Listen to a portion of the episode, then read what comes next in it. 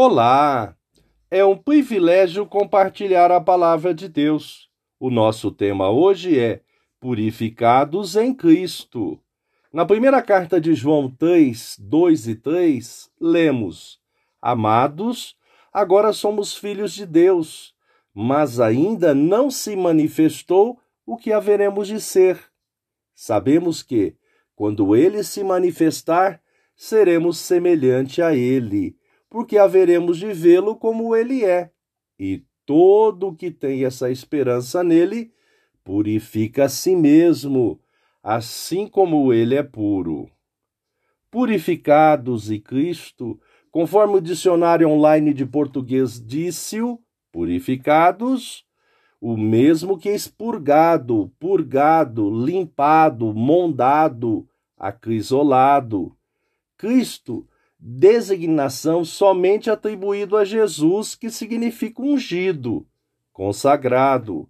O apóstolo João, nessa carta, desenvolveu verdades bíblicas fundamentais. Nesta porção de texto, ressaltou a nossa filiação ao Deus eterno. Disse: Vejam que grande amor o Pai nos tem concedido, a ponto de sermos chamados filhos de Deus e de fato somos filhos de Deus.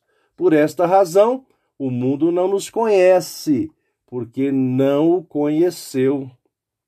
Nesta sublime comunicação que somos filhos do Altíssimo, juntamente foi revelado que o mundo, os que não têm o Espírito Santo de Deus, não nos conhecem. Isto porque também não conheceram a Jesus, o seu unigênito, o que nos revelou o Pai. A importância do entendimento sobre os valores e a ética do mundo, porque sempre estarão divorciadas com os ensinamentos e os valores do reino de Deus. Serão eternamente inconciliáveis. O que faremos então a respeito disto?